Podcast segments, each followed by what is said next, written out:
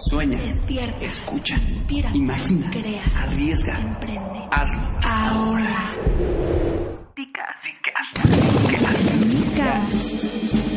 Aquí vas a escuchar las palabras que te hacen falta para que te decidas a emprender. Palabras duras, pero inspiradoras. Llenas de la experiencia. llenas de los fracasos y de los éxitos de aquellas personas que han luchado y que las siguen rompiendo. Personas que te demostrarán que tus sueños son posibles. Esto es Dcast. Diqueros, bienvenidos a un nuevo episodio de Dcast eh, de la segunda temporada. Yo soy Emanuel Santamaría y hoy nos acompaña en el estudio nada más y nada menos que Mario Magaña. Para quien no, quienes no lo conocen, les voy a platicar un poco de él. Eh, Mario Magaña es un joven emprendedor, estudió ingeniería en telecomunicaciones y hace ya nueve años que fundó Romina, un restaurante de comida italiana ubicado en Polanco que se ha convertido sin duda en un punto referencial de la ciudad. Y más recientemente lanzó junto a su hermano el restaurante Isabela, ubicado, del, ubicado en la colonia Juárez, que también se ha posicionado como uno de los lugares favoritos de los capitalinos. Mario, bienvenido, ¿cómo estás? Así es, muchas gracias. Buenas noches, Emanuel. Buenas noches, Samantha. Gracias por esta invitación. Un placer estar con ustedes esta tarde. Mm, Gracias a ti que viniste. Pues hay muchísimas cosas que queremos platicar, que quere- muchas preguntas que queremos hacerte y que nos respondas. Y lo primero que me llama la atención de ti es que tú estudiaste eh, y eres ingeniero en telecomunicaciones. Así es. La pregunta que me surge es que, ¿cómo llegaste, cómo pasaste de, de ser un ingeniero en telecomunicaciones a hacer lo que hoy haces? Platícanos un poco. Con todo gusto ti. les platico. Fue un proceso muy interesante. Cuando estudiaba en CEU, mi papá era socio de un lugar que se llama el Club del Gourmet, que era un club de vinos, un club de cata y un club de vinos, ¿ok? Entonces ellos te, te mandaban a tu casa una remesa de seis vinos mensual, valga la redundancia, con sus notas de cata y se juntaban una vez al mes a probar todos estos vinos que le iban a llegar a los socios a su casa, ¿no? Entonces mi papá no iba a esas catas y me decía, oye, me llega el vino, me llegan las, las reseñas, pero nunca me logro organizar para ir y pues esos lugares no se están ocupando. ¿Por qué no empiezas tú a ir y me cuentas de qué va, ¿no? Me cuentas, eh, pruebas los vinos, nos platicas acá la experiencia de cata, nos platicas del vino y lo, lo, lo retomamos ya acá eh, más bien en un ambiente familiar menos solemne, menos técnico, ¿no? Y le dije, bueno, padrísimo, el Club del Gourmet estaba en Miguel Ángel de Quevedo, entonces me quedaba muy cerca de CEU y me parecía mm, un espacio de... mm, ¿cómo decirlo?, de esparcimiento, un espacio para cambiar de ambiente de laboratorio de, de, eh, de control o el laboratorio de amplificadores o el lab- laboratorio de transistores para de circuitos integrados para distraerme un poco del ambiente ingenieril. Y empecé a ir a las catas del Club del Gourmet y me, me atrapó el mundo del vino y el mundo de la gastronomía sin duda, eh, a las pocas sesiones, digamos, ¿no? Y mm, seguí yendo y me fui metiendo más, me fue atrapando y fui estudiando más. Y al terminar ingeniería, eh, a yo me gradué a finales del 2007 y en febrero del 2008 fundé mi primera empresa, que no era un- una empresa de alimentos y bebidas ni de, de hospitalidad, era una casa productora de eventos sociales y, y corporativos en la que nos fue muy bien muy rápido. Esto lo hice con, con un socio, Alexandro Soto, que después se volvió uno de mis mejores amigos y con el que eh, aún en la actualidad eh, en- tenemos una amistad entrañable. Entonces nos fue muy bien, pero yo no me sentía plenamente realizado en ese ambiente de los eventos. Entonces, eh, una noche en agosto del 2010, en el restaurante de un amigo de la infancia, vecinos de, de, de nuestros papás, eh, me dice este cuate, oye, fíjate que a mi papá le vinieron a ofrecer un local en Polanco, eh, tienes que verlo, porque no lo quiere. Ok, sí, bueno, luego vemos. No, es que de verdad tienes que verlo. Sí, sí, ya entendí. Luego lo vemos. Es tarde, es la una y pico, nos bebimos media Italia. Este, luego vamos, no estés dando lata, ¿no? O sea, como que. No, se me hacía fácil posponer ese tipo de oportunidades porque ni era mi, mi negocio, ni era mi core business, ni era mi- el centro de mi atención, ni mucho menos, y también me parecían eh, horas poco eh, no acertadas para, para ¿no? sí Para- para tomar una decisión de un negocio que me iba a cambiar la vida no entonces eh, total me dijo no es que por favor tienes que verlo le dije bueno está bien vamos pero nada más yo no manejo no y, Sí, porque- y llegamos a la esquina donde ahorita es Romina que es la esquina de Homero y Aristóteles. El local estaba por supuesto cerrado. Eh, ya era un restaurante el restaurante estaba abandonado. Bueno, más que abandonado, muy descuidado, ya estaba cerrado. Y, pero me encantó la esquina. Dije, wow, qué bonita esquina eh, en el corazón de Polanco y el precio era bastante razonable. Eh, ahora a mi local le veo una serie de desventajas que en ese momento no lo vi porque nunca había tenido un restaurante y nunca había operado un restaurante. Entonces, eh, le dije, sí, me encanta. Y a la semana de esa cena famosa, firmamos el primer contrato de arrendamiento. Pero, perdón que te interrumpa, pero ¿ya tenían idea de qué iban a hacer en ese local o solamente hay un local Lo que pasa es que él disponible? trabajaba en el restaurante de su papá, pero él también ya lleva muchos años y ya quería un proyecto suyo. Ok. Y, y yo lo pensé de la siguiente manera. Dije, bueno, con tal de traer eh, a los clientes de mi otro negocio, a mis amigos y a mi familia, no me importa si no logro una gran clientela. Eso fue un gran error. Lo no lo dije, lo pensé. Y entonces se me hizo fácil. Porque tenía muchos clientes del otro negocio con el que teníamos que reunirnos, eh, no estarlos invitando a otros restaurantes, etcétera. Teníamos un- unos gastos de que se llaman gastos de representación muy altos. Nada preocupante, pero sí había una cantidad de dinero importante que se iba en esa partida y que estaría mucho mejor si se quedaba en, un- en una empresa hermana, digamos, ¿no?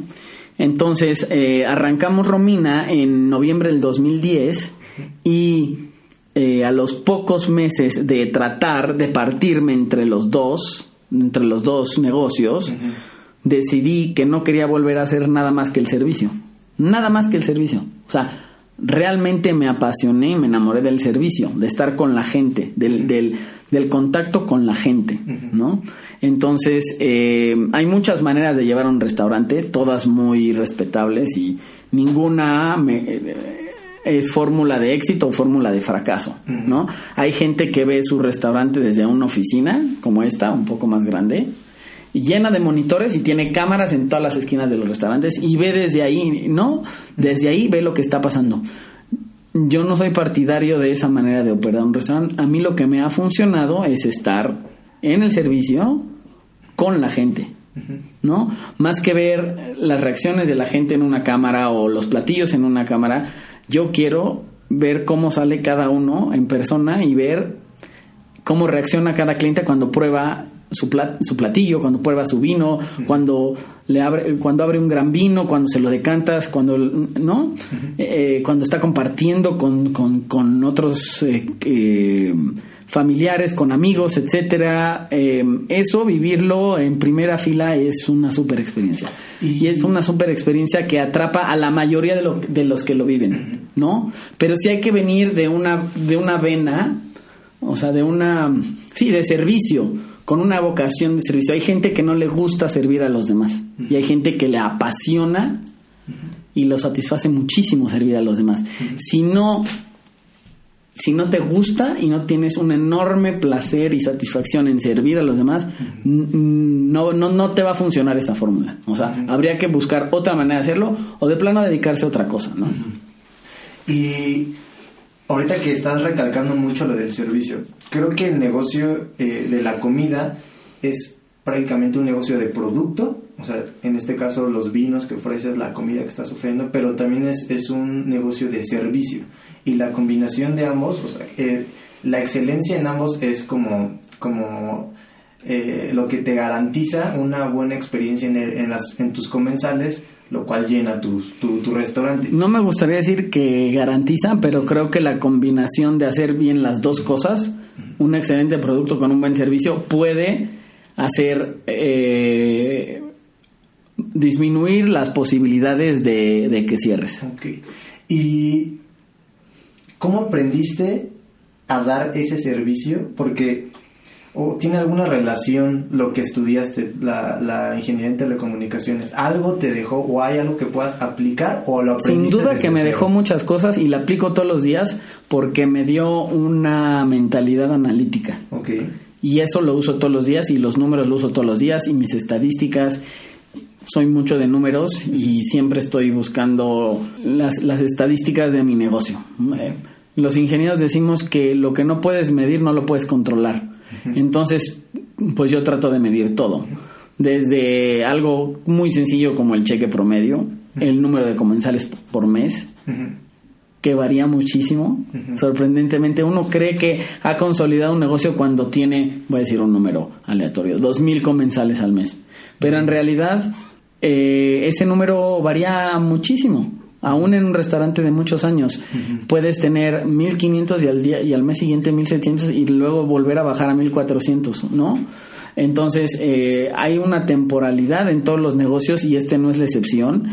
Y hay una población flotante que, que se mueve, hay una comunidad de foodies que se mueve a comer en toda la, en toda la Ciudad de México, buscando los hotspots, buscando los lugares de moda, buscando las nuevas aperturas, buscando los chefs. eh, no famosos, pero los chefs más mediáticos, digamos, que tienen una red, unas redes sociales o un Instagram muy activo eh, y atrapan a- al comensal a través de las imágenes de lo que cocinan y de sus platillos y de sus técnicas. Justamente estás tocando un punto al que quería llegar. ¿Qué, qué herramientas o qué sí, herramientas, metodologías ocupas tú precisamente para estar midiendo tus capacidades, tus, tus comensales? ¿Ocupas redes sociales o ocupas una interna en la cual te, te da, te ayuda a medir eso que Los sistemas actuales de punto de venta para restaurantes te llevan la mayoría de, lo- de estos eh, de estos números. Hay que aprender a utilizar el módulo de reportes para tener la información eh, completa y, y veraz y en tiempo. Y luego hay diferentes eh, herramientas para graficarlas y, y- y proyectarlas e interpolarlas. Eh, y luego las redes sociales yo la verdad las he explotado poco hasta recientemente justamente porque yo vivía el servicio de primera mano, entonces no necesitaba que alguien me comentara que el plato estaba bueno porque ya está, había estado en servicio nueve o diez horas y entonces yo había preguntado a cada cliente, ¿no? Entonces tenía la información, ¿para qué levanto una encuesta si tengo la información de primera mano, ¿no?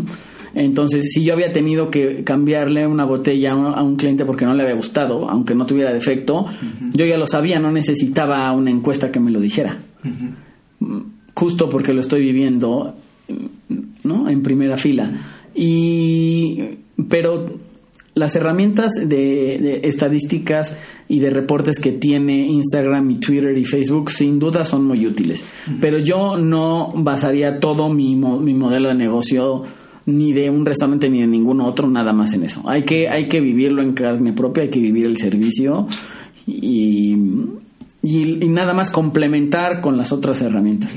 Exacto. Y ahorita que estoy escuchando que, que estás tú ahí, así que al pie del cañón, preguntando y atendiendo a las personas, ¿qué, qué tan inmiscuido estás en tu negocio? Eh, ¿En cuál trabajas más? ¿En Romina o en.? No, no, o sea, no en mis cuidos, es mi vida. Ajá, o sea, no, no, totalmente. O sea, sé qué platillos servimos, me sé- ¿no? la, la carta, ah, la carta de vinos, la, la- el programa de vino en, en general. Es, eh, lo empecé yo, luego complementaron otros sommeliers, pero sobre todo es mi propuesta. Eh, la carta actual de alimentos también eh, es sobre todo lo que yo quiero servir. No hay ningún plato que no me que no esté absolutamente convencido que es un gran plato. Nunca te serviría algo que yo no me comería, nunca te serviría algo que no me parece de propuesta, que no me parece sobresaliente, que no tiene un producto, eh, una materia prima eh, ¿no? de la mejor calidad o, o- o el mejor pro- eh, producto disponible en el mercado ese día o esa semana si quieres. Entonces, eh, y me hago responsable de eso eh, para bien y para mal. O sea, al que le gustó me hago responsable, al que no le gustó también me hago responsable, ¿no? Al que le quedó bien, me encanta decir que me le quede, no, escuchar que me digan que le quedó bien y al que no también, porque me, porque me ayuda a mejorar. Entonces, eh, en ese sentido tomo plena responsabilidad del menú completo de alimentos y, y de vinos. Pues, como ya lo estás diciendo, va, llevas la batuta y estás inmiscuido en, ahora sí que en todos, en todos los puestos de, del restaurante. Pero sin duda e- es, es bien sabido que, que uno no puede hacer todo, ¿no? O sea, no, no te puedes partir en mil. No, no, hay que aprender a delegar, A delegar. hay que aprender a delegar, hay que aprender a soltar y hay que aprender a escoger a las personas en las que vamos a te que nos lleva al siguiente punto, ¿Cómo- ¿no? cómo- cómo Eh, los retos de este negocio y uno de los más importantes es eh, formar un equipo. El recurso humano es, de lo, es lo más valioso de cualquier empresa y es lo más difícil de encontrar. Y generar un equipo, una dinámica de equipo en donde sus miembros no van a faltar nada más porque el patrón se va a molestar, les va a descontar o les va a poner una acta administrativa, sino porque no van a dejar caer al resto de los miembros del equipo, es una filosofía y una mentalidad que cuesta mucho tiempo construir. Eh, y yo cuando empecé en el restaurante no tenía idea de la importancia de esto. O sea, un restaurante que te da un buen servicio es porque todas las partes funcionan en armonía. Si una parte no va o si una parte no está en armonía, es una maquinaria que rápidamente pierde ¿no? su buen funcionamiento y, y- se, desen- se desengrana, se desalinea. Y los comensales lo notan de inmediato. No saben por qué, pero sienten el servicio diferente. Pues- Oye, es que estuvo lento. No, no estuvo lento, pero como que no estuvieron tan pendientes de mí, como que no estuvieron tan atentos como siempre, como que, ¿no? Eh, es difícil explicar del otro lado del mostrador, pero sin duda que, los, que se siente, ¿Cómo sin duda. resuelves tú cuando algún comensal o cuando tú mismo sientes que el ambiente laboral, o sea, que tus, que, que tus trabajadores hay algo tenso, que cómo intervienes para mejorar las cosas? Bueno, hay varios medidores. Es muy importante que todos estén completos. Si no están completos, siempre va a haber un tema y en- ¿no? Y entonces te, te debes de anticipar. Si ya sabes que alguien no va a llegar ese día a servicio, porque antes de abrir el restaurante ya tiene que estar tu equipo completo. Entonces te anticipas. Pero por ejemplo, hay veces que la gente no tuvo un buen día y la comida sabe diferente. Entonces, si yo tengo un, un servicio de un, voy a inventar, un miércoles, y la gente me empieza a pedir el salero, yo sé que terminado el servicio tengo que hablar con, con mi cocinero a ver qué tiene. Porque el punto de sal es, tiene que ver mucho con las emociones. Y es raro que si la gente empieza a pedir el salero, me siente a hablar con él y me diga, no, estoy perfecto. O sea, no, ¿sabes qué? Ayer me peleé con mi esposa. O sea, es así Ujú. súper, súper, súper, este, ¿no? Eh, va de la mano, o sea, súper certera esa parte. Y al revés también, ¿no? Dado, fíjate, ojo, da- no el primer día, o sea, dado que ya hay una trayectoria y, y tu cocinero ya tiene tu sazón, ya tiene tu punto de sal, ya tiene... tu- Si después de muchos días que él cocina con regularidad pasa esto, entonces sí es una alerta. Si en la primera semana pasa o el primer mes, pues no significa nada, significa que nada más tienes que trabajar en, en tus platos, en tu, y en tu sazón y en tus y en tu procedimiento de, en tu receta y en el procedimiento del platillo, ¿no? Pero ya cuando tienes tiempo trabajando con esa persona, sí hay, eh, digamos, termómetros muy eh, eh, certeros en cuanto al estado emocional de tu equipo. ¿Y cuánto tiempo te llevó afinar? O sea, desde el momento de... Obviamente para inaugurar el restaurante pues hacen pruebas antes, ¿no? Armas el equipo. ¿cuánto tiempo te tomó afinar? O sea, que el, que el, chef tuviera ya tu sazón, que, que todo funcionara eh, casi como hoy. ¿Cuánto tiempo te llevó? Y qué personas, qué personajes dentro de, de, de este negocio, en tu caso particular, son más permanentes y cuáles son más volátiles. O sea, ¿cuál es- ¿qué gente llega, entra, se va, está poco tiempo? ¿Y cuáles son los que...? No tengo esa gente. Mi mesero más nuevo tiene siete años y medio en Rubén. O sea, Entonces, sí, justo porque ese proceso ha sido bien llevado. Eh, ¿Cuánto me llevó? No sé, creo que el, el primer año fue durísimo. Porque el primer año es una cascada de caídas de 20, ¿no? Todos los días aprendes algo nuevo y es muy difícil aprender recursos humanos, marketing, cocina, enología, eh, servicio, eh, coctelería, todo al mismo tiempo y rápido. Es, eh, el primer año fue durísimo para mí. Y desde cuando lo tengo ya bien pulido, diría, diría que desde el 2013, con la llegada de, de- con un cambio de cocinero que tuve, tuve, ingresó un, un chavo muy talentoso, Víctor Padua.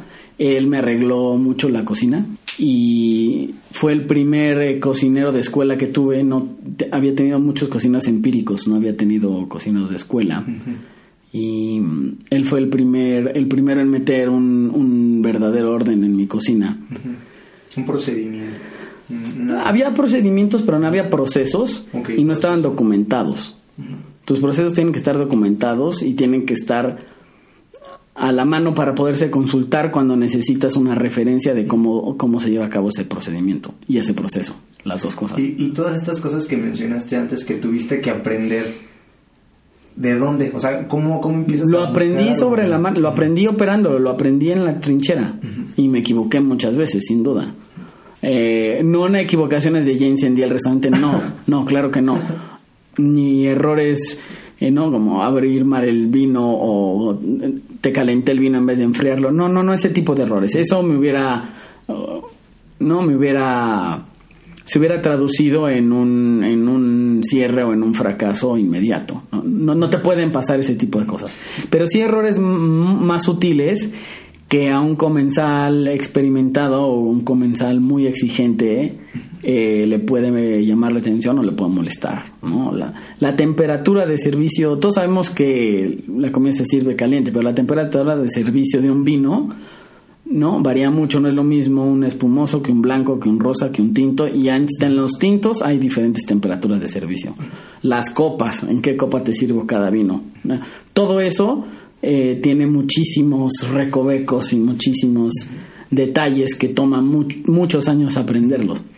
Eh, entonces no te puede, ha sido un proceso largo, no te puedo decir en, en qué momento estuvo todo, todo perfecto, porque también es un proceso continuo, es un proceso continuo. Y, y uno nunca deja de aprender y tu equipo tampoco nunca deja de mejorar. El Dicas de hoy ha llegado a su fin. Síguenos en Facebook como Dic Arquitectos o en Instagram y Twitter como Dicarc. Y dinos qué invitado te gustaría que tuviéramos. Esto fue Dic.